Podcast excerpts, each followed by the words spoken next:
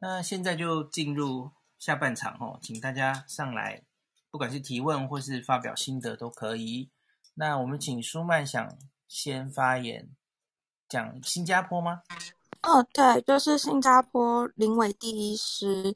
对，他是新加坡呃机场的防疫医师，那大家可以搜寻脸书，他自己有专业，他有把对台湾的一些经验分享啊写在他的脸书。那他有提到刚才林医师呃孔医师提的那个呃就是轻症的分仓的，就是管理的问题，对，也可以参考看看。他是。说新加坡有实际这样做了，那基本上也没什么大问题。对，那、就是、他们是怎么做的？他们就是像呃孔医师刚才呃讲的，就是把大型的那些，比方说体育场、啊、会展中心，对对，会展中心，然后把它征召起来，那就是男性，主要是收治男性患者啦，因为女性可能需要比较多隐私。哦，了解了解。对，那。就让这些男性他们到那个比较简单的这些会展中心，那把呃那些需要隐私的女性可能可以改装旅馆，或者是呃就是其他方式的收治，就是男女分流来分开这样。这个想法不错哈。对对对，那他们实际这样做了的好处就是，比方说，呃，第一可以减少医护的疲劳。因为如果说有一些轻症的，其实他们生活自理都是没有问题，那你就是监控他们的血氧嘛，你可能一嗯对，那你只要监控他们血氧就好，那可能就是照三餐帮他们 量那个血氧，那就可以可能比方说一个展场就配置多少比例的医护。那就不需要说，你还要一间间房间这样去敲门啊什么的，嗯，嗯，对，这样会效率提高很多。那他们隔离也比较不会无聊，对，因为可能轻症 他们是就就不会发生之前有病人患病人说什么，哎，我手机没电了，我要马上充电，然后就冲出隔离区的那种事情。对，那就是新加坡的经验，我觉得很值得台湾参考，因为他们现在控制的也很不错了。嗯，谢谢。好的，感谢舒曼的分享。诶，普令要不要讲讲话？嗯，好，谢谢孔医师。呃，那我回应一下今天孔医师的主题，然后呃，也顺便分享一下澳洲的部分好了。那呃，我要分享的这个这一省哦，它是比较特别的。一个澳洲的省，它是完全跟澳洲内陆是分开的，就是澳洲下面的这个塔斯马尼亚省，一个爱心形状的小岛。那我想说，这跟我们台湾一样是一个岛屿哦，所以他们的一些呃防疫的情形，也许我们可以参考一下。那呃，为什么想要特别提这个岛呢？除了说它和台湾一样是一个独立的一个岛，然后气候的话比较比较冷。是跟澳洲本土比起来比较冷，所以其实很多欧美人，呃，在当时疫情爆发的时候是想要跑过去，就是也跑过去，就是避避难这样子。然后在上面比较多的大概都是英国或者是德国人，呃呃，像那个写《哈利波特》小说的作家那个 J.K. 罗琳，他在那边有很很多的农场。这个题外话就是大家。跟大家说一下而已。然后日本人的话，也其实在那边占了亚洲人的大多数，但基本来上来讲的话，人口还是呃比台湾密度少很多的。呃，在那边发生的情形就是三月一号的时候，呃，就是有一名伊朗人，他经过了马来西亚，然后又经过了墨尔本，然后再进入这个塔斯马尼亚省的时候，呃，被检测出新冠。那都就是把它隔离得很好，然后也没有呃传出去，然后但是后来就有一些 case 出现了，然后他们就开始变紧张了。所以三月二十号，这个是去年的时候，三月二十号他们就实行了全澳洲最严格的边边境管制哦。所以一一律无论你是不是澳洲人，你只要不是从这个岛上，就是你只要是进入这个岛，你就是要隔离十四天。对。然后如果如果违反的话，就是呃处罚三十万或者是坐牢六个月，是非常非常严格。坐牢六个月，真的，真的很严格，真的很严格，所以。呃，基本上就是这个岛已经是没有办法，就是再接纳任何外面来的人。那本来认为这样子是可以去控制住疫情的，就没想到到了四月四号，呃，有两间医院传出了四十七例的 case。嗯，后来他们发现这个这个医院的集体感染，呃，有可能就是呃医护在工作时候就是呃因为有聚集的。的情形，所以就不小心就是发生了。那但是之后呢，就是继续的控制哦。那我我我是特别想要讲这个岛的原因，是因为其实岛上蛮多居民也是呃老年人哦。所以我们如果去看整个澳洲，呃染疫的人口目前是三万人，死亡人数是九百一十人。那塔斯马尼亚。呃的 case 就有两百三十四人，然后死亡是十三人。那其实去跟譬如新南威尔斯省，就是像雪梨去相比的话，其实这样的数字呃并不低哦。呃，那像维多利亚岛的呃维多利亚省的话，就是墨尔本所在地，那这个数字是真真的是其实就占了澳洲大部分的。呃，所以。我们我们欧洲在看这个塔斯马尼亚岛情形，就是呃原本认为它是世界上会是最安全的地方，但是呃不小心出了破口之后，其实真的也是需要很多时间去修复。那因为人口又以老年人为主，所以后来还是造成了十三名的死亡。呃，在整个澳洲其他州的相比，呃其实就是等于第三名了，就是呃仅次于雪梨、墨尔本的州之后了。对，所以我，我我我就是很想，就是在强调，就是大家就是叫老人家待在家里面，然后不要出去，然后就是尽量不要让他们接触到感染的机会。呃，然后因为像这个岛，后来他们非常非常的小心哦，连国家公园、自然保护区他们都很保护哦，他们只限制，他们只让那个三十公里以内的居民进去了。你如果居住超过三十公里以外，他们也不想，就是也不让你进入国家公园这样子。所以希望就是说，大家呼吁老人家就是尽量都是待在家里面。那这就是我今天的分享，谢谢。所以他们一直封到现在还是在？他们到现在还是封着，封了一年。而且他不接受其他州，嗯、所以你你如果不是。不是这个岛上原本的居民的话，嗯、几乎是没有办法进入。了解。然后一样的，都是进入后要马上接受检测，然后也是一定隔离十四天。对。所以这个是要给金门借镜的。嗯，对，我觉得孔医师说的没错，就是其实对，没错，其实离岛它很容易也可能会成为破口。对。我应该是说离岛就是。医疗资源也很哦，对，医疗资源也有，所以他一定对对对，一旦进去是不堪设想哦。没错，没错。所以，医疗本身可能要保护好自己，就是。对对，没错。因为就像我刚刚说的，结果他就变成了澳洲所有省份里面死亡人数的第三名了。所以其实这个是呃，还还蛮值得我们去去借鉴的。谢谢。OK，好，感谢 Pauline。那接下来黄医师如何？哦，呃，我原本我上面有写乌拉，对不起，我没看到乌拉。好，没关系，没关系，因为最近就是医院事情蛮多的，所以我觉得大家都蛮累的。嗯嗯，嗯，呃，其实像新闻上写的那些加护病房的状况，老实说是蛮严重的。OK，对，之前呢，呃，我们在处理新冠的病人时呢。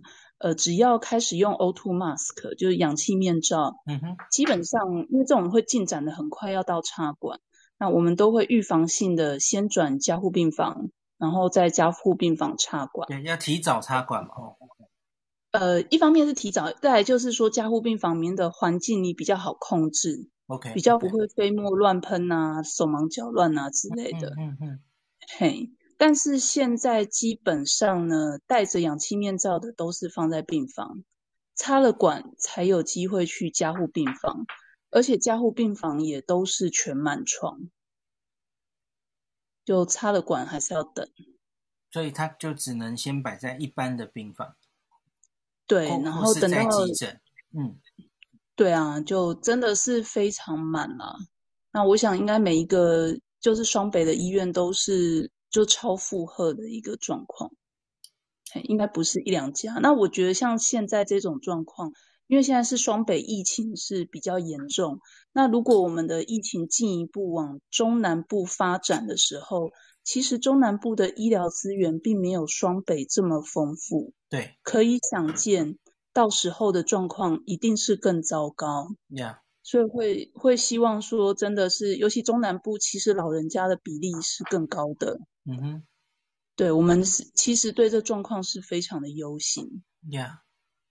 对，那另外其实呃，最近医院里面频频发生，我我要呼吁的是，如果有一些是已经确诊，或者是你刚做完 PCR 筛检，你正在家里等报告的人，呃，会希望他们不要乱跑，因为最近已经有发生这种人出来乱跑，传给别人的一个案例，非常的严重，真的是非常严重。你指的是快筛阳性，他还在等 PCR 的人？嗯，不管他可能没快筛，uh -huh. 他就直接做 PCR，在等 PCR 报告。哦、oh，好好，现在有点 delay 嘛，哦，柯 P 说有一半会超过五天这样子。对，像像这种当然都是呃都是潜在的确诊患者啦。那当然确诊就不用讲了，像最近呃我们医院就发生好几个病人确诊病患直接从病室跑出来，哎，不止一位。不止一位，我今天听到一个数字，我又更更觉得更惊吓。那其中有一位病患，他真的是，而且他是恶意的，恶意的跑出来。有两位是真的是无心的啦，但有一位是真的是恶意的跑出来。那事后其实造成了蛮严重的后果。那会希望说，呃，如果下面有任何听众，你有认识的家人、亲朋好友，他是确诊的人，然后就那种阿公阿嬷脾气很拗啊，就还是麻烦你们，就是多多帮帮忙啊，就是还是要劝劝老人家不要冲出他的病房门，就就是简单讲，就不要造孽，因为他出来，他传染给别人，那。有有的人可能是本身是免疫状况比较差的人啊，那他得到的基本上就是重症，死亡率非常的高，那会造成更严重的一个医疗负担。听起来真不妙，非常不妙，学长，我只能说超级不妙。大家现在心情都非常的沉重，这一两天就是真的是超级沉重，沉重到讲不大出话来。嗯，然后也非常的气愤，对于恶意跑出病房的病人、污染环境的病人，其实大家都非常的生气。那可是他们冲出来是要干嘛？呃、他呃，其实据说这个病人也不是第一次住院了。那熟识这位病人的医护人员有说，其实这个病人之前就很不受控。就怎么讲怎么劝都不大听，是一个非常不听话的病人，嗯，compliance 配合度都非常差的一个病人。嗯嗯。哎，那这次刚好就得了新冠住进来，那一样冲出病房门，而且是动用到警卫去压制。哎呀天哪！那当场其实那个第一个处理的那个护理师，他真的是牺牲。牺牲他自己去用他的肉身去挡病人，嗯，那当然，那护理师就就确诊了。哎呀，天哪！那后续其实还有很多状况。那我、嗯、我想最重要就是这个病人他出来这个动作，他后续其实就有点像蝴蝶效应的那种概念一样。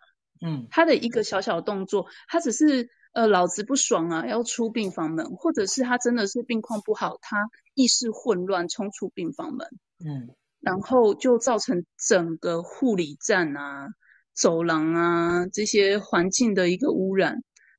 那环境污染，然后经过的病人，如果刚好又是免疫状况很差的，这真的是后果，真的是不堪设想。嗯，啊、我我只能说，就心情沉重啊。那我不知道这个病人他知不知道他身上背现在是背了十几条人命，嗯哼，很很想其实是说实在，就大家知道，是其实心里都非常的生气和难过。所以，如果有任何人，你的家人是确诊的，或者是哎，你现在有疑似正在筛检，会希望你真的还是好好待在家里，就不要出来，就我们把 R 零值减到最低吧，不要再增加呃医护医护同仁甚至你的家人的负担。哎，这个是。很奇妙的发生院内感染的状况。呃，详细老实说，就是还在调查。嗯嗯嗯。但但是，我觉得冲出病房门这动作真的是不管怎样都不可取。有的病人是真的是不知道啦。嗯、那好在他就就是讲一讲，哎，他就不清楚医院的一些规定，所以一到门口护理师讲一讲，他就回去了。那那种我我们都觉得还好。嘿，这难免嘛。有的人总是这辈子第一次住院啊，第一次来医院，像这这种我们都可以完全可以理解。但是如果是恶意的离开病房，那真的就相当的不可取。好，黄医师沉重的分享，感谢。对，谢谢学长。然后，那我们继续到，完了，我忘记是谁先上来了。是四伟吗？哎、欸，不是，前面一位红色衣服是 Kenny，Kenny Kenny 请说，你要比较我们的嗯三级跟四级有什么差别哦？呃，对，红衣好久不见，嗯、然后对，好久不见。那呃，我其实刚刚孔医师开始有提到说，嗯，不如长痛，呃，长痛不如短痛，我们直接进到四级这样嘛？呃，我觉得其实目前就是以去年日本的，嗯，呃，第一次紧急事态宣言，嗯哼，其实日本目前来讲，呃，经历过大概四波左右的疫情，对，对不对？四波，对，那对，那呃，基本上紧急事态宣言加上这个蔓延防止的政策，嗯嗯，的行政命令，其实也就是来来回回这样发，对，对，刚刚空气都提到，那其实第一次紧急事态宣言，事实上应该算是最严格的以来。啊，其实第二次才算应该算是最严格。OK，第二次有可能扩大，uh. 但第一次其实也算蛮严格的，我觉得。Uh. 但完全不能跟台湾目前第三季比啊。Uh. 了解。了解。对，就是说日本当时的措施就是，uh. 呃，当然就是希望大家不要外出嘛。嗯哼、uh。然后呃，一关相相关的饮食店其实还是可以营业的，也可以内用哦。就是不是强制了哈。对，然后是啊，也是可以内用。那。呃，内用的话，就是它规定可能就几点开到几点这个样子。那目前基本上，呃，大多数的商店、呃，饮食店也是开到八点左右。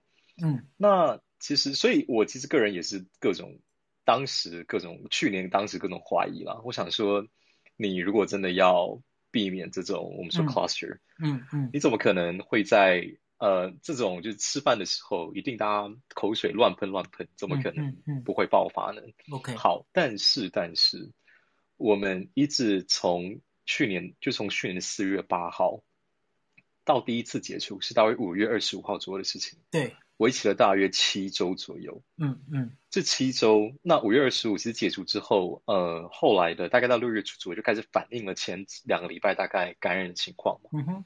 那我在这边给大家跟跟大家分享一个数据是，呃，到了从五月底一路到了六月，呃，六月底这一段时间，六月三号的时候，日本全国的确诊者只有二十六人而已。OK，嗯哼。那当然你，你你就是想说，那他检测了多少人嘛？嗯哼。那这边我查到的，呃，检测的当天检测的人是三千九百。七十九人，嗯嗯，很以三千九百七十九人，对，非常的低。那当时他们的标准其实就是都道府县，如果你十万人，呃，就是你十万人，嗯、你每十万人的感染人数，对，感染密度，那去决决定要不要解除嘛？嗯、对，所以其实目前看起来，以台湾的三级就好来看的话，嗯哼，其实我还是有一定信心的啦。OK，对，但是但是、嗯、对，但是因为当然，我觉得刚刚听到，嗯、呃，可能前一位是黄医师吗？听到刚刚提到就是医疗资源崩坏这个问题，嗯哼，说坦白的，全世界没有一个国家不崩坏，不崩坏。对对，全世界就是我知道大家心急嘛？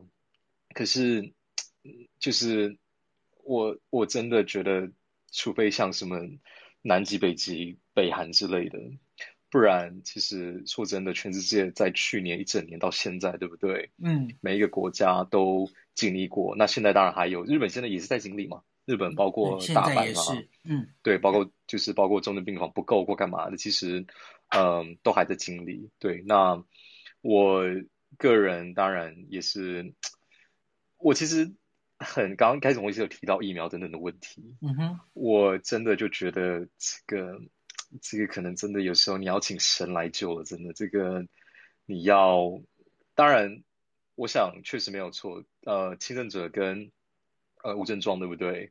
确实就不要再去医院跟呃就是我们说这些重症者抢医疗资源了。我觉得也不需要，因为、嗯、呃这个这个我觉得孔医师应该也都呼吁了很多次了。对，嗯、那。接下来指挥中心会怎么去做？那就是可能指挥中心自己去判断。对，那我在这边也跟大家提一个呃案例，呃提一个国家是越南。其实越南就这么刚好跟台湾，嗯、呃，在同一个时间点爆开了。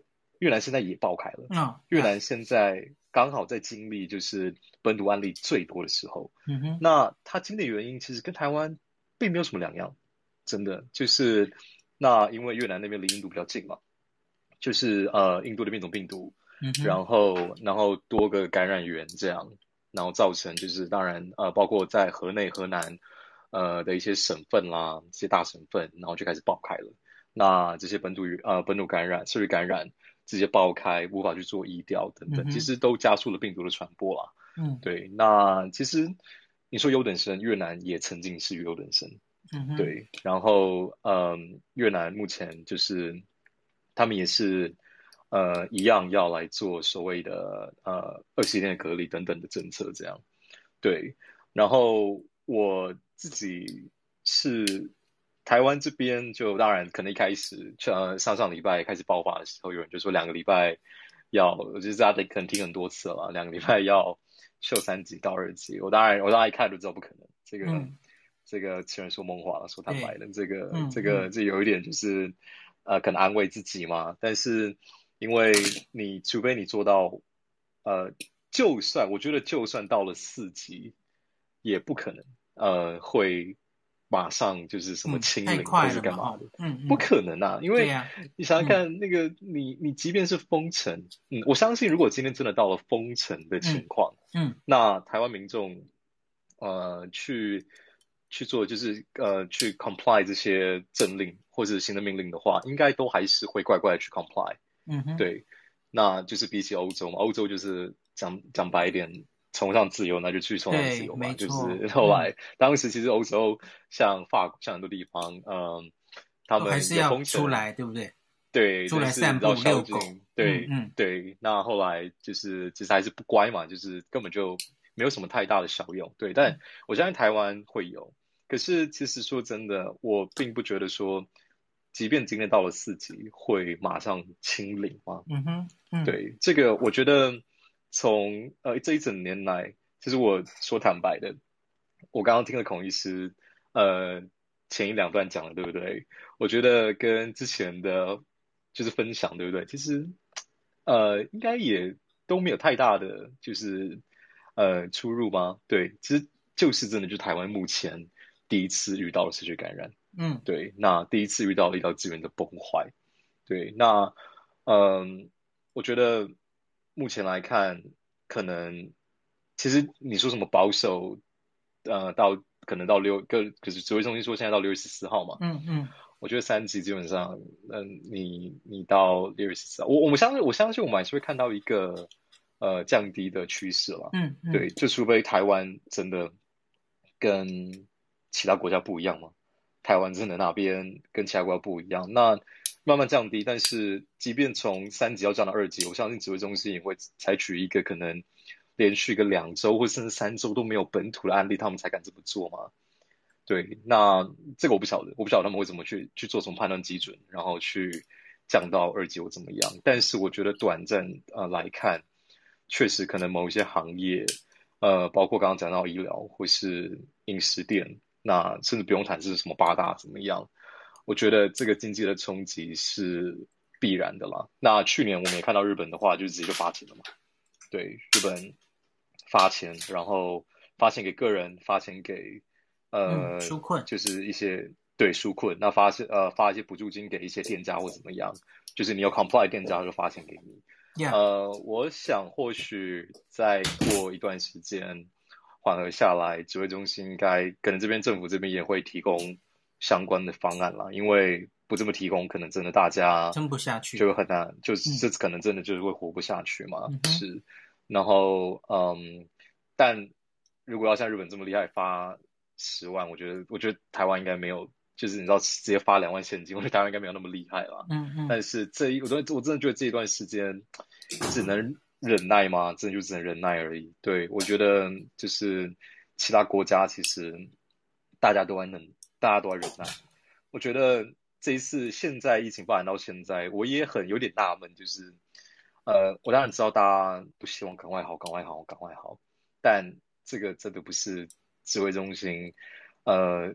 他的他的政策下去，可以就阻挡所有所所有的社区感染或怎么样？对，我刚刚刚刚也听到，就是如果说有病人这么不乖，导致呃其他医护感染，说真的，这个东西本来就是我们说零本土或是怎么样，这就是一个公共财嘛。我觉得这就跟群群体免疫是一样，这就是一个公共财。那大家一起去守护，大家一起去享受这个公共财，可是。呃，就真的还是需要一点时间，也不是给指挥中心时间，我觉得就是给大家，嗯、大家就是要给这个困难的情况给大家，就是就是要一点可能我不晓得一个半月、两个月，对，然后慢慢的看着数字降下去，对我我觉得现在只有这个样子了。对，那有说一个数字啊，嗯、他说嗯嗯，可能要降到三十五例以下，嗯、或是个位数、嗯、才会往下降到二级这样子。我我其实觉得那就呃，我觉得那就跟日本就差不多嘞，因为因为降不回零，对不对？对啊，你降不回零的话，那你就是、嗯、就像刚刚孔医师讲的，你你降到三十五例，三十五例，我我们可以看到三十五例，以目前英国变种病毒的传染力的话，嗯，你三十五例有本土，即便你做到疫调，嗯，呃，你做到呃第一层、第二层、第三层好了，嗯，你都还是可能会有破口啊，嗯，那一个。你看，你讲到二级，是不是代表八大可以重新营业了？请问一下，那八如果重新重新营业的话，你只要任何本土案例，呃，就是第二个狮子王再跑出来这样而已。大概应该他们大不会再营业了吧？嗯嗯、即使回到二级，大概也是不会，暂时不会让他们回来。可是，嗯嗯，对，那即便不让他们回来，嗯，你。就是说，比方说，像好撇开八大好了，像是一些娱乐场所，嗯，嗯，是不是也都是要让大家都继续不要营业？嗯，对，因为目前其实是连呃，我们说连电影院这种音乐场所，大家都娱乐只要娱乐圈全部都对都停了嘛，对不对？嗯嗯，那你只要基本上呃有一个就是口罩脱下来的瞬间，其实你只要开放对大家内用，都可能会发生 cluster。这个东西在呃。日本去年都一直在发生了，是啊。其实刚刚我听黄医师讲到病人跑出去，哇，日本发生的那个更厉害了。Uh huh. 那个直接是病人跑出病房，对不对？直接就消失了，他直接搭车回家找不到人了，太可怕了。对，那那个其实就更不用谈了嘛。就是这也是为什么，大家日本政府在这一整年来，呃，各种次数被批评了。对，uh huh. 那台湾这边就大家再继续。再再忍耐一下吧，真的。对，我觉得疫苗疫苗疫苗，就像刚刚孔医师讲的疫苗，呃，我即使我觉得大家想象真的会太过乐观，就即我想真的，如果今天就算一千剂的疫苗，当天今天就到，目前这些医护他们在应付这一些就是当下眼前的 COVID 的案例，根本就没有时间帮他打疫苗啊。嗯，真的，就是疫苗其实到货还是需要呃这些。那我自己个人也有朋友在，就是在北医工作，然后其实大家我相信在前线的医疗人员应该想的都是一样的事情，就是你即便今天你到货了多少，你不可能短暂时间疫苗打完，所以我也觉得美国真的太厉害了，美国怎么就是就是好厉害，怎么每天打三百万？对，何志每天打三，就是打三百万就算了，那打到现在打第一季有打过第一季的人已经超过六十一趴，我觉得那个速度真的是很快哦。可能当然你可以说这就是五十万人命去换来的嘛，但是我也不得不讲，恢复最快的目前来看，可能就真的是像英国、像美国这一种疫苗打多的国家了。那顺带一提，呃，刚刚疫苗那个越南的情况，其实越南。的接种情况跟台湾是差不多的，嗯哼，大约是差不多。越南的人口大概在九千六百万左右，嗯嗯，那他们接种到的人数也差不多九十万左右，所以差不多差不多一趴了，一趴，跟台湾真的没有什么两样，差不多差不多一样，嗯嗯，对。那他们也是就是目前经历的，包括刚刚孔医师提到了跟 COVAX 在呃跟 COVAX 呃想要就是定疫苗嘛，那跟 Bio 呃跟呃 BNT 也想要买 BNT 的疫苗。甚至跟俄国、跟中国，他们都想要去订，嗯嗯，对，那他们目前也是就是在等待疫苗的到来了，所以我想真的没有直接的供应链，嗯、呃，台湾就是还是要忍耐，真的。我觉得真的是急也急不了啊，对呀对呀，其实大家都在抢疫苗，嗯、就很抢嘛。是啊是啊，订单跟运货到来根本就是两回事嘛，大家都在抢啊。对对，嗯、那说真的，呃，订单。真的全世界都在抢啊！那你再加上我们说 Pfizer 好了，嗯，Pfizer 这个保存的方式真的没有这么简单呐。嗯，对啊，Pfizer 又贵又不好保存，对不对？然后你又怕哎拿出来，就像刚才一开始美国一样，哎拿出来又一堆人 no show，那你又浪费了这些疫苗，大家都不希望这个样子嘛。对，所以我觉得，呃，我同意刚刚，我非常同意刚刚黄医师跟孔医师讲的，前呃目前。我们得先 focus 在呃这些医疗资源崩坏的，不要让医疗资不要让医疗资源崩坏嘛。对，那疫苗的事情，我们只能就是希望我们说 AZ 或者 Moderna 在短期内看看能不能尽量能到就慢慢到这样。我觉得就是这个样子，现实就是这个样子。对，不好意思讲的有点久。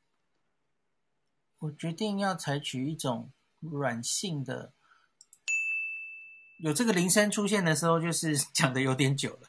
OK，软性的提醒大家，不好意思，没有固定一定要讲多久吼，大概这样子。那接下来应该是翠翠，是不是？四位哦，是四位，四位，请说。四位，四位。Hello，孔医师。嗨，那因为我刚前半段没有听到很完整，但我就。真，我跟我在我的 bio 上面写我大概的问题。好，就是因为其实今天呃，我在那个新闻媒体上，就是电子媒体里面啊，特别看到呃，就是有讲到说，就是呃，联合报那边就有提到说，就是呃，就有记者问那个柯市长，问他说那个疫苗的，就中国疫苗这件事情。嗯，嗯，那他那时候他的反应就是也没有很直接的去回应。后来他是请那个北市卫生局黄世杰去回答的问题。那还有另外一则新闻是，就是呃国民党的江启臣，呃他也提到说，就是新闻呃就是有他在新闻里面我看到的是他有说，就是呃希望中央去呃取得呃疫苗这样子，但他的立场可能就是他觉得中国疫苗是呃我觉得这两个新闻都比较围绕在就是中国疫苗这件事情。那所以，我第一个是想问，因为我不知道孔医师前面有没有提到，就是中国疫苗现在的取得性是以现况来讲的话，因为现在我觉得不不管是哪一个政党，都还蛮热烈在讨论这个议题。那这是第一个问题。那呃，我我我有三个问题，来先讲这个。好，那要看是哪个中国疫苗。现在大家好像比较热烈讨论的，应该是上海复兴代理的那个 BNT，对吧？对对对，那个 BNT 到底是不是算是中国疫苗？我觉得现在风向非常乱。我觉得有一群绿色的在死命的打 BNT。嗯，他说，像我我刚刚上的节目，我听到令我不可置信的话。他说这一批 BNT 疫苗是呃德国提供原液，然后在深圳深圳诶俊还圳深圳分装的。我第一次听到这个说法，我没听说过。因为据我的理解，这一批应该都是德国原厂的，然后他们只是代理商而已。我我不知道周博士是哪里看来这个资讯的哦，我要澄清一下。然后大家都在都在说，我我的理解就是 BNT 这个上海复星很想在中国设厂做 BNT，做 n r n a 疫苗，可是目前他们还没有成功，BNT 还没有答应他，或是根本还八字没一撇。所以目前，假如是要跟上海复星买的话，啊，就是 BNT 啊，就是就是欧洲做的疫苗啊。所以我觉得，假如真的可以买到，真的是可以尝试的一件事啊。就如同现在一堆人在说，去年林权所谓的原来有机会买到三千万，那也是跟上海复星买啊，不是一模一样的事吗？那现在国民党的人想透过那个买，跟你去年林权。想要买不是同一件事吗？那为什么现在就不行了？那那个时候林权还呃怎么样？哦，我不知道了，因为因为应该都是德国跟欧洲厂做的 BNT 没有问题啊，那根本不是个中国疫苗啊！我的理解里理解是这样。我我我的理解也是这样，但嗯嗯，因为这可能有一点政治因素，所以我觉得中央可能我不知道他们的考量是什么，但。呃，就我的观察，我会觉得说，嗯，我我会觉得说，他有被认证这件事情，我觉得就 OK。对对，我也同意。真的要买的话，那废话嘛，因为就等于我们跟原厂买 BNT，那 BNT 也要经经过我们的认证嘛。可是他大概送他就是辉瑞的那些资料啊，全球的那些临床试验，然后他要给我们资料，看到你来的这批疫苗哦，打着。复必泰的名字，可是问题你就是欧洲原厂做的，在原厂分装什么也都在欧洲做的，你只是个代理商的角色，我觉得那就完全没有问题啦。嗯，辉瑞这个疫苗它认证还会有问题吗？它就 WHO 然后 FDA 全世界都认证啦，EMA 啊，哦，那中国现在还没认证，中国还没认证，只在港澳销售，是因为他们现在希望在国内打。中国自己的疫苗嘛，他们有一些别的考虑啊。哦，那对港澳，我我听到的其实是，就是香港人其实他们可以选嘛，然后他们其实当然是想打复必泰啊，想打 BNT 啊，不太敢打科兴嘛。哦，然后所以有一些阴谋论嘛，那个时候好像出现了一些瓶子的状况，哦，有暂时停打，有人说这是不是有点阴谋？然后结果后来那一批停打，短暂的停打，那批有瑕疵的疫苗送回去了。原然后欧洲原厂又送了一批新的疫苗来啊。那个香港没有停打 BNT 很久，呃，我应该说复必泰没有停打复必泰很久，他们后来又开始打。那今天还有传出一个消息说，香港的复必太打不完，然后好像要销毁，好可惜哦，忘记是几十万剂了。就哎呀，怎么会这样呢？不知道这个新闻是不是真的？呃，孔医生，不不不好意思，这边我可能有一个想要补充一个，就是，请说，真的不好意思，对，嗯、就是，呃，我我觉得这个完全当然就是一个政治问题了，对，嗯、因为这个，嗯、呃，之前其实我我这边舒曼呃舒曼舒曼也在这边，那 我前几天有跟认识也讨论到这个问题，那我觉得。这个一定会跟，毕竟一定会跟主权扯上关系嘛。嗯哼，对，就是，嗯、呃，我相信等于说在上海复兴那边的新闻稿出来，那就会是，可能就会是，就当然不可能是台湾嘛，对不对？可能是中国台湾这样嘛。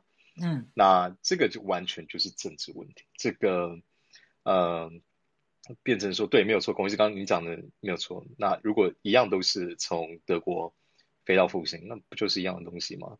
是，不过这个东西我觉得可能牵涉中间牵涉到，就当然可能有会有人会觉得说，哎，反正都呃一样东西的话，管他是是他管他们怎么叫我们嘛，对。但是确实，我觉得现在我觉得指挥中心在这一点可能也不得不去做，呃不呃不管是指挥中心嘛，这个这个可能包括。刚刚提到绿的这一边，他们一定也得去思考，就是民情的问题嘛。对，嗯、就是当因为大家一直都会对，我觉得大家就像刚刚孔医师讲的，中国疫苗科兴跟 BNT，那科兴如果进来，哇，大家可能真的会就是哎，就会会会不敢打。那不肯不可能进来。呃、对，对对对对对对，灭亡。任何一个人想进那中国自己的疫苗，一定是自取灭亡的。对对对，嗯、那所以说呃，这个中间牵涉的真的太过复杂。对，我觉得这也是为什么指挥中心一开始可能就是就想要直接就跟别人呃，这是跟原厂跟那个 BioNTech 跟原厂直接买嘛。嗯嗯、我觉得我觉得这当然是最好最方便的方式了。那、原厂可能就是他可能也不想要去测，他可能也不想要去聊这政治问题。Yeah, 对，所以我也一直觉得，嗯、那美国。是不是真的能在这中间，对不对？嗯，起一点效用。那不管是 Pfizer 或是 Moderna，特别是 Moderna，我觉得 Moderna 现在就是看看能不能多强到一点嘛。我觉得如果 Pfizer 这边他也不肯那直接卖给台湾的话，对，我觉得这个就是太复杂。不好意思，那个思维呃，不好意思耽误到您的时间，不好意思。我补充一点，就是我我相信我们还剩两个管道可以取得 BNT，政府应该也都在努力哈。一个就是 COVAX 的自选疫苗。然后一个就是，呃，拜登宣布的那两千万哦释出的有辉瑞 BNT 跟娇生，我觉得美情应该有在努力了，希望能有点成果。OK，好，思维的第二个问题好像就是 AIT 的表态哈，那个表态看不太下去诶他说他相信台湾有能力控制疫情，然后觉得还不是这么严重，对不对？他言下之意好像就是所以。我们应该分不到太多疫苗，对吧？对，然后呃，刚那个孔医师，我有传一个图片到你的 IG 里面去给你，嗯，嗯啊，它是联合新闻网的一篇新闻。那呃，我有传一个那个图表给你，是他呃联合新闻他们整理的一个图表。OK，那它这图表里面，它就有写到一些呃台湾的疫苗到货的那个时间点，嗯嗯，然后以及就是疫苗的期限。那它有首批，然后第二批、第三批、第四批。那特别它在第四批里面，它写说到货的时间是六月底到八月底。然后它后面它打了一个问号加国产疫苗，然后后面它就写说六月底预计两百万剂外购的疫，呃，外购的意思。对对，没错，这个我昨天有讲，嗯，是一千万的韩国产。嗯嗯那嗯，对于这个部分 来讲的话，这个数据是。他那个问号的那件事情是其他的购买吗？还是刘刘？其他详细哈，昨天我有讲，因为我昨天的标题是说，诶，八月底前我们就有一千万剂疫苗吗？问号哈，然后我有大概讲一下，我我这里很快的再跟大家讲，现在一般猜测哈，六月的那两百万大概是莫德纳，我不知道有没有掺别的，可是大概主要是莫德纳哈，因为莫德纳本来就是预计五六月。会到货，那是他原来说的到货期程这样子哦。那另外八月底就说韩国产嘛，那我昨天就有说，我相信这里面大概会两家国产都有机会，然后 AZ 应该也有机会，因为我们的 AZ 是直购一千万剂，它目前直购的哈，AZ 已经来了三批嘛，直购只来一批才二十万哈，那另外一次十一点七万，一次是最近的四十万，那都是 COVAX 给我们的。哦，COVAX 的 AZ 疫苗，所以阿中前前天公布，昨天公布这个时候，他说希望不要有什么奇怪的外力因素哈、哦、干扰这个进程。可是我在想，会被外力因素干扰的，不是应该是 COVAX 才对吗？那我们直购的莫德纳跟 AZ，一个是英国，一个是美国，它会有什么外力？特别是美国，哈，我们理论上跟美国现在的关系应该还可以吧，哈，会会受到中国影响吗？嗯、中国影响的应该是 COVAX，可是目前我们收到的其实最多疫苗这两批是 AZ，是 COVAX，所以我不太确定它的外力到底是什么意思。所以，所以孔医师这个部分，我们 是要等到六月底或者是到八月底之间，我们才可以知道这实际的获取的那个产量是多少，这样吗？对，那个产量，第一个哈，就是我们是六月会过完做完第二期，然后就开始审那个紧急授权，那随即应该就量产哦，量产我想现在大概就已经开始做了，那可是事实上它到底可以量产到什么地步不知道，那所以我其实也不太确定阿中心里的那个八月底的一千万到底，我觉得最可能就是这三种啦，两家国产加 AZ。加起来一千万，那我不知道指挥中心心里就是怎么估了哦。可是我觉得大概就是这三种，大家有个心理准备。那除非我刚刚说了，我们没有完全放弃拿到 BNT 的机会哈。那我不知道他们其实是不是已经有什么消息哈。那我觉得 BNT 还是有机会的啦。刚刚我说的那两个管道这样子。那可是阿中就是都没有讲啊，他没有讲那一千块一千万的组成是什么。昨天有记者问。嗯，对对，大概这样子。然后最后 就想说，很谢谢孔医师，就是那个早上的全球串联早安新闻的每一天给大家更新，还有晚上跟大家更新的那个 podcast，非常谢谢你。OK，我有听你昨天那个跟浩我的访问，然后害我自己的房间就延迟开房，我听到浩我唱歌我才离开，这样子。对，很抱歉，真的很抱歉，因为。有点小 delay 昨天的那个访谈，然后后来我就你你那个试出 podcast 之后，我就去听，哎，后面还有好多人上来的发问，我都听完了这样子。对，后来还是蛮多人发问，谢谢孔医师，谢谢感谢。那接下来是翠翠吗？哎，对，是我。哎，翠翠，请来。好，呃，我只是跟重症患者吗？嗯。对，没有。我今天看到这新闻，我有点傻眼。就是我还要找资料，但是，嗯，简单来讲，就是基本上我们在对重症患者的定义，基本上都是由国家定定的。但是没有想到，我在今天的新闻看到的是，他说大阪跟京都其实有自己的定义，但是他并没有写大阪跟京都的定义是什么。哎，我的我的印象里是东京跟大家不一样，我不知道我有没有记错。呃我目前没有看到东京，我这是目前看到报道 okay, 你是看到大阪跟京都，大阪跟京都.对他说他们有自己的基准，嗯，但是我目前找不到大阪跟京都的基准在哪里。我唯一找到的就是呃日本他们国家的基准就是第一个进 ICU，后劳省，然后嗯嗯，对，后劳审的就是进 ICU，然后你可能有用到叶克膜，或是你有带那个氧气罩的话，基本上就算重症。对，但是我氧气罩也算吗？嗯，他说就是有带氧气罩的话，基本上那其实就是人工呼吸器，对。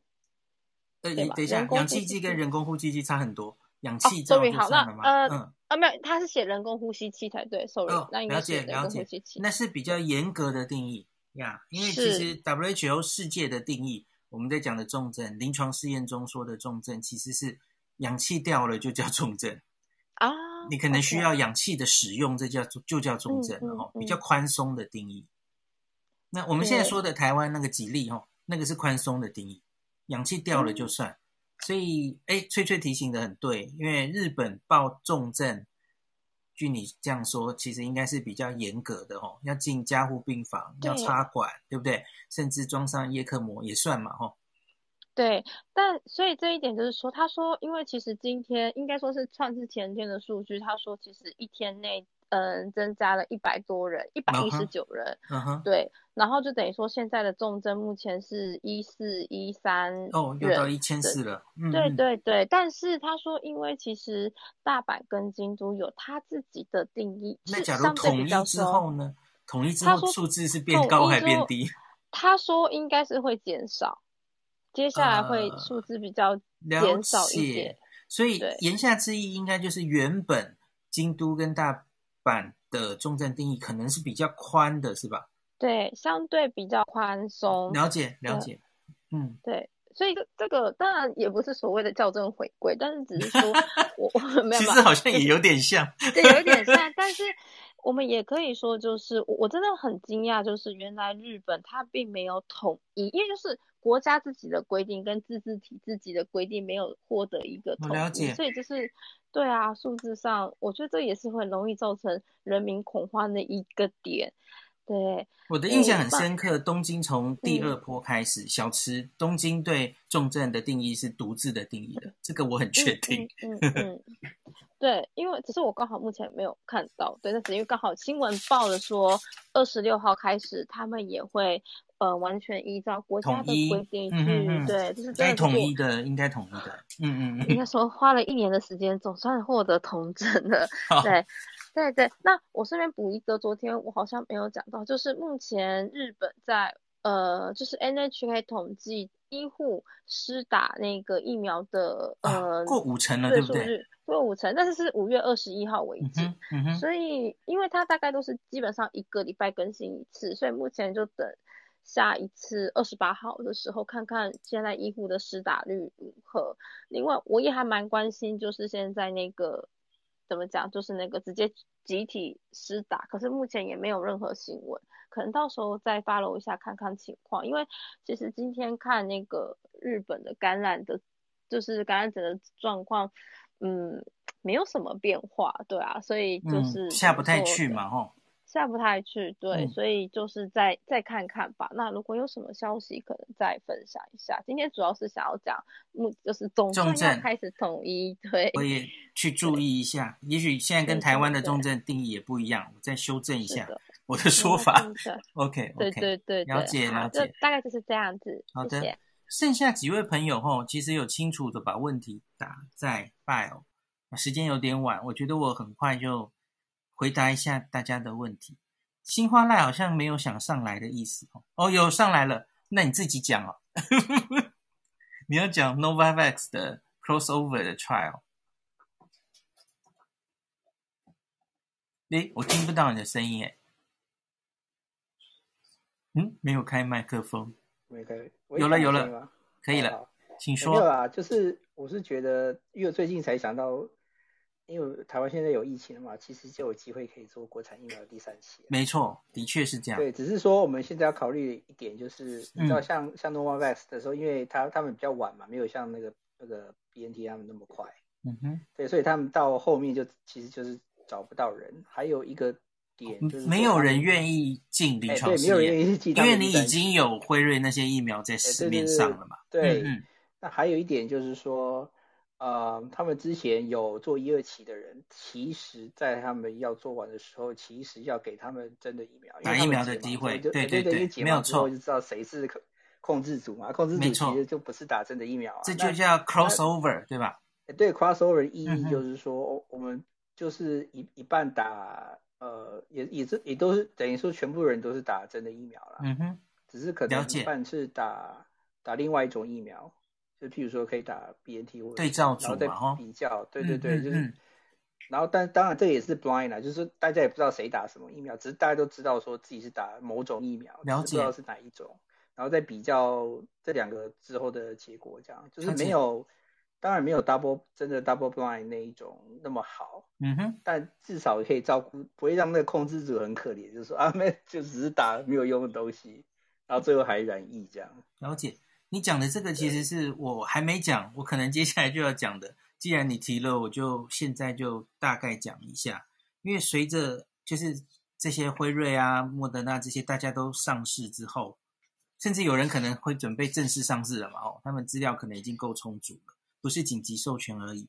那你接下来的疫苗还想做第三期临床试验，会有道德的问题哈。你你该不该在一个疫区里面哈，那个对照组，然后你还让他完全没打到疫苗，这这其实会有伦理的问题。所以你可能需要刚刚那个你说的哦，刚刚你说可能对照组也要拿一个疫苗来对照。那拿一个已经上市的，比方说我们就拿辉瑞来对照，跟辉瑞 PK，或是跟都可以啦，只要只要已经紧急授权的药，大概都可以拿来 PK。那这时候要做的其实就是 non-inferior trial，就是你的目标可能就是你至少效果不能比这个已经上市的疫苗差太多，不要比它差。相当的话，哈，你大概 superior 当然更好，可是 superior 就比较难做，因为你要证明你比原来的这个疫苗还有效，哈，大概你需要的那个收案数，呃，要更多，哈，那更困难。所以大概大家都是做 non-inferior，就是我不会比这个已经上市的疫苗差这样的临床试验。那所以接下来，假如在台湾可以做第三期。可能要哎，我们反正就拿到 AZ 的嘛，大概就是跟 AZ 比，哦，我们国产疫苗一组，国产疫苗一组 AZ 一样要双盲，哦，不可以知道自己打哪一个，大概是这种状况，不一定要就是旷日费时的去国外去做第三期嘛，因为我知道高端联亚也有计划去国外做了，哦，可是假如不幸台湾接下来疫情就是一直有一定的疫情的话，那其实就在台湾做就好了吼。OK，那我再看下面还有一些朋友问问题，我很快的回答一下好了。为什么举手人那么多哦？刚没有那么多呢？我看一下，我记得有几个人问题列得非常清楚。好好，那个 YK 玉这个叶斌博士前几天有那个，大家可以点他的 bio 哈，他有清楚的写哈。他说 Nature Medicine 五月十七号，叶斌博士前几天好像上礼拜某一天有跟我们分享，因为我就是谈到台湾的国产疫苗有没有可能只用。综合抗体的高低，然后高于一定的这个效价，吼，就说我们应该是有效的。那这是一个初步的尝试了，吼。那篇论文它比较现有的六种新冠疫苗抗体跟康复者血清的比例，然后它做了一个预测模型，就是大概到了跟对照组，不是对照组，叫康复者血清抗体的几分之几，哈。大概就有保护力或是防重症的能力，他们有试着做出来。那当然，这篇 paper 还是有种种的限制。叶斌博士那那一集其实也有讲，大家可以回去看。那可是至少是第一个这样发表的一个尝试，然后就是是不是以后不用每一个疫苗都去做真的这个第三期临床试验的这种 efficacy 保护力的效价的。真正的临床试验，吼，那你只要做出综合抗体可以有多少，大概就承认它是有效的，吼。诶，这篇 paper 可能是第一第一个比较完整的尝试，就看之后国际的单位会不会做这样的认证，哦。现在还不知道会怎么样。好，那我们继续往下看。我记得还有一两个同学把问题说得很多，嗯，等一下，吼，有颜琼玉小姐，她说她不用上来。可是她把那个问题打出来了哦，她说：“对，东京有东京的重症定义，没错，所以我没有记错了哦。”好，他说第二点，台湾，他想问台湾重症医疗的状况。他说东京虽然有准备这个新冠病床，可是因为人力不足，所以需要跨科的医生们照顾病患，对很多医师压力很大。好，台湾也发生了这样的状况，因为大家知道，比方说。像罗一钧昨天记者会有说，哈，他要求北部双北的中大型医院，哈，每各医院要清出三十张 ICU 作为新冠照顾之用。那中小型医院的话，清出十床，就是增交征调这些 ICU 床。那你你想象征调的那些 ICU 床会是什么床？它原来可能是外科病房、外科加护病房，原来可能是烧烫伤病房。哦，甚至是儿科的加护病房，今天有说那个台大医院的儿科加护病房也开始住新冠成人的新冠病人嘛，吼。那所以这些加护病房被调度出来可以收治，那可是谁去照顾他？我们其实已经有听到，吼，就是不是内科系的医生需也需要照顾这样的病人。的确，台湾也有发生类似这样的情形。那在那个病房的护理师或是医师，可能都不是熟悉内科的重症照护，可是因为就是实在顾不来了嘛，你你也不太可能病房开了，然后是内科的人力可能不够嘛，所以他科你你终究还是有医师执照嘛，然后就就只好硬着头皮顾。台湾也有发生这样的状况，对，的确，假如越严重下去，哈，非内科医师。内科医师都忙疯了嘛，吼，那其他科医师也得下来顾这个新冠的病人。我我相信，大概全全世界的医师，这过去一年大概严重的地方都有面临同样的状况，没有错。好，那我我我看好像差不多了，我看还有没有？或者我再讲一下。好，请说，请说。就是我觉得。呃，以后如果国产疫苗可以多做一点 trial，就是不管是 crossover 还是 non-inferiority，OK，觉得可以一个大的好处就是大可以让大家对这个疫苗比较有信心嘛。嗯哼，毕竟你数据越多，大家会越有信心，越敢打嘛。那可以，而且可以外销，对不对？哎，对，而且可以外销。嗯嗯嗯。不过我觉得他们还是可能还是会在印度或巴西，因为我之前有时候有看到林雅是，是做第三期，是不是？哎，对，做第三期。嗯嗯嗯，对对，只是。毕竟自己人的 trial 会 data 是自己的嘛，会更有信心嘛。当然，比在国外比起来，嗯、对，所以我觉得好处很多啦。如果而且在国内做，其实没有去国外做那么贵，对吧？应该是，理论上应该也是啊。嗯嗯嗯，对。OK，呃，孔医师，我可以稍微补充一下，就是刚刚你提到重症那个的部分吗？请说。对，就是其实日本的重症病床，那大阪就已经爆掉了嘛，大阪已经就是 over 百分之百一阵子，对，已经、嗯、对，就是没有，就是就是没有床了。那呃，旁边的大阪京都，他们现在的一个做法，就是因为真的没有床，没有办法，所以他就只好让一些高龄者，对不对？就是老人、老人呃感染者重症，就只好在家里。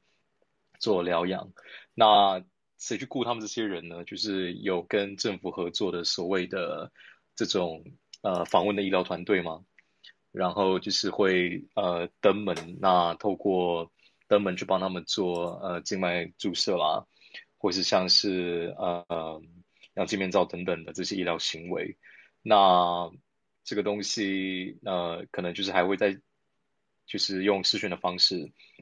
来做诊疗，这样来来关心他的状况。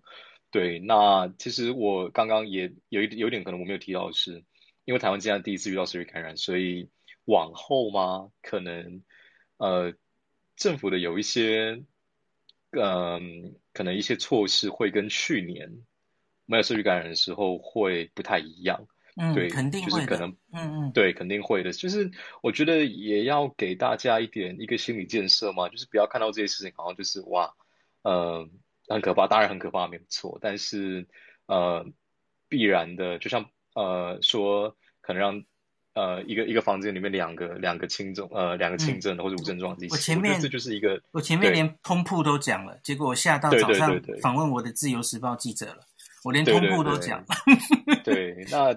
就是我觉得大家真的不要太压抑了，真的真的，你不要以为这个就一定要关在负压隔离室的那个印象。对对对，我觉我觉得其实像去年刚开始 COVID 刚刚开始出来的时候，那像我觉得有些人就蛮可怜的。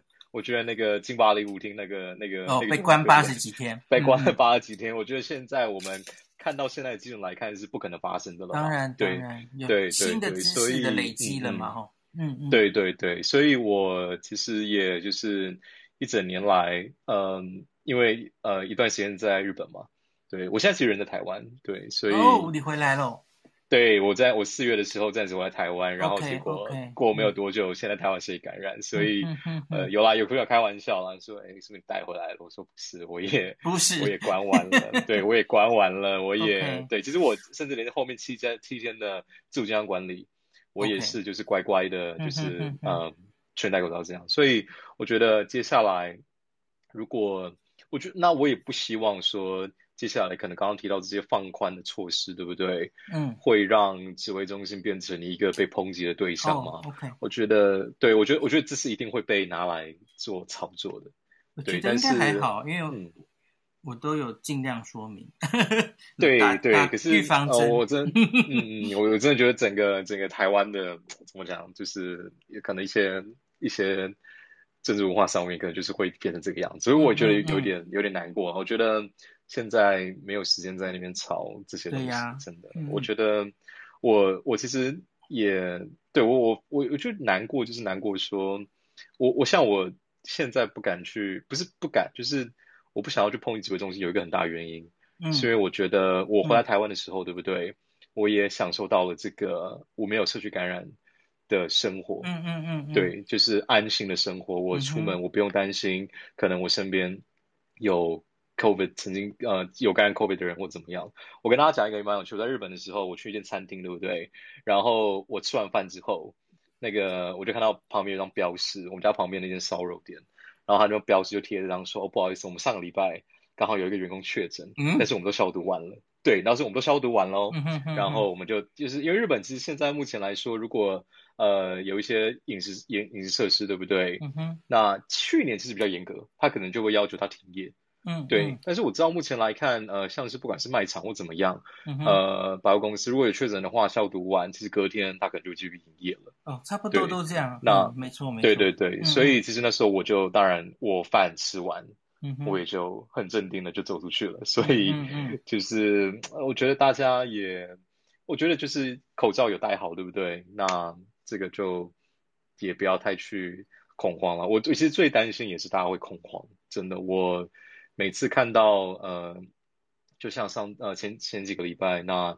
一个恐慌，大家就去买东西、抢东西。其实每个国家都这个样子，对，结果抢就又群聚，然后又得对，然后又又感染了，嗯、对，其实这个是没有必要的了。我觉得目前看起来，呃，各项的物资看起来对不对，也没有像对啊，呃、都补货了，对啊，都 都补了，都也不是说大家吃饭吃不到嘛，或者是说没有口罩、没有酒精，所以呃，真的不用。对，日本当时去年其实。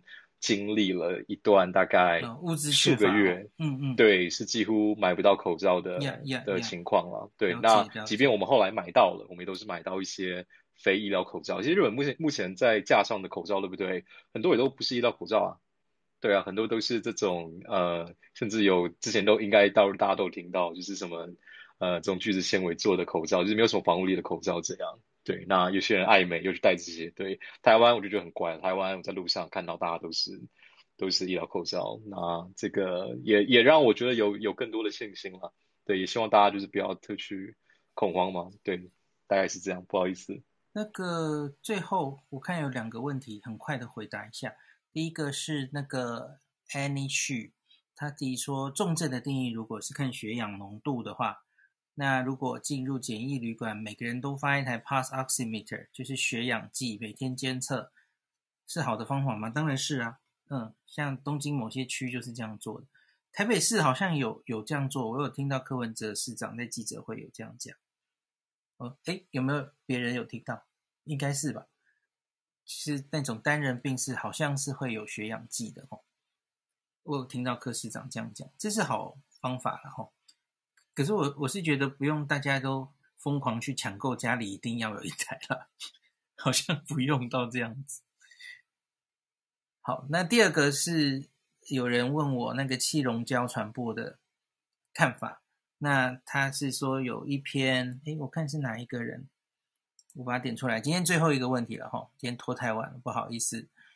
嗯，是阿坤吗？我看一下。啊，对不起，不是阿坤。完了，我找不到。我印象里，哎，我找不到你了。总之，他是讲气溶胶，有有有，好，我看到了。Benji Fan 在他的 bio 里面，就是一篇新头壳的文章，应该是在说潘建志医师在评论那个气溶胶传播好可怕这样哦。可是我跟大家讲过了哈。气溶胶传播跟空气传染还是不太一样的。那 CDC 是根据去年有蛮多零星的报告，最后终于说把这个气溶胶传播的可能也写在他们的传播方式里面。可是他很小心，他字斟句酌，没有提到 airborne，没有提到呼吸空气传染，因为它跟真正的空气传染肺结核跟麻疹应该还是不太一样的。传染的几率就不一样哦，肺结核跟麻疹是同处一室，然后你即使是戴普通口罩都没有办法，就防不了，而且传染力非常高。那可是气溶胶应该是介在，我觉得是介在传统的飞沫跟真正的空气之间，比较小的这种口水的颗粒，它可以飘比较远，那它可以发生，那可以超过呃。超过一点五公尺的远离，它还是有机会被传染。那可是美国 CDC 是强调，所以你要做到的是通风哦，不要在密闭空间里面。那日本这一年其实也很强调这件事。那所以不用因为这件事太恐慌哦。那那个传染的几率是小的哦，因为假如这个气溶胶，然后在同处一室一点五公尺以上的传播力有这么大的话，吼，我觉得大家看一下那个从境外一入，吼，坐个飞机回来，吼，那这样整个整个飞机大概都挂了吧？我们现在飞机回来，吼，通常都是抓前后两排，因为是一一点五公尺之内嘛。那那你假如真的是空气传染的话，这样空列是不够的哦。那整个飞机可能都可能被传染，吼，几率是小的啦。大概就这样跟大家解释，吼。没不是真的用麻疹，用肺结核，麻疹是 R 零值 是十六的那种恐怖的病哦，没有到那么恐怖哈、哦。好，那今天晚上就大概跟大家讲到这里哈、哦。那谢谢大家陪我到这么晚。好。那个孔医师，我可以补充一下关于去溶胶传染的那个讯息吗？嗯，那个在去年我们那个 COVID-19 刚开始的时候，嗯、福泽桥记者，嗯，他就有邀请那个日本的感染学的医师，嗯、那我现在我忘记是叫乙西什么的医师，嗯、他就有解释，就他们在日本观察到的状况，嗯，气溶胶的几率非常非常小，嗯嗯，对，那。他本人认为是不大可能的，因为如果真的气溶胶感染的话，嗯、第一就像孔医师说的，嗯，那个飞机上那么密闭，一定是就全机都那个传染了嘛。嗯嗯、那还有第二点比较明确的就是，呃，他们有界定那个气溶胶跟空气传播的那个数据值，嗯，所以其实。现在有的证据看来都还不达到那个数据。嗯、我记得那是很哦，对不起，很久以前 就是对我女儿有点吵。很久以前那个大阪的医感染科医师就有，他们就因为他们是疫区嘛，他们就有实际说过，所以说就算不住负压病房也没关系。他们那时候是为了在讨论要不要住负压病房。对，我最后最后补充一个。我我最近有看到有人说，英国变种病毒已经不一样了，它是可以用气溶胶传播的，有这样的有这样的那个描述。我跟你讲，这是错的，因为 CDC 是最近公开网页没有错，所以有些人好像把它联想在一起。可是你去看 CDC 它的所有的参考资料都是去年的，去年大概四到六月左右哦，有非常多这种 aerosol。那个 transmission 的可能性的报告哦，所以 CDC 其实是整理过去一年报告哦，那时候流行的其实还是 D 六一四 G 啊，呃，就是前前面一支病毒嘛哦，所以所以说英国变种病毒已经不一样了，它会气溶胶，这个描述是错的哦，跟大家补充一下。好，那今天就到这里哦，那就先录音录到这里。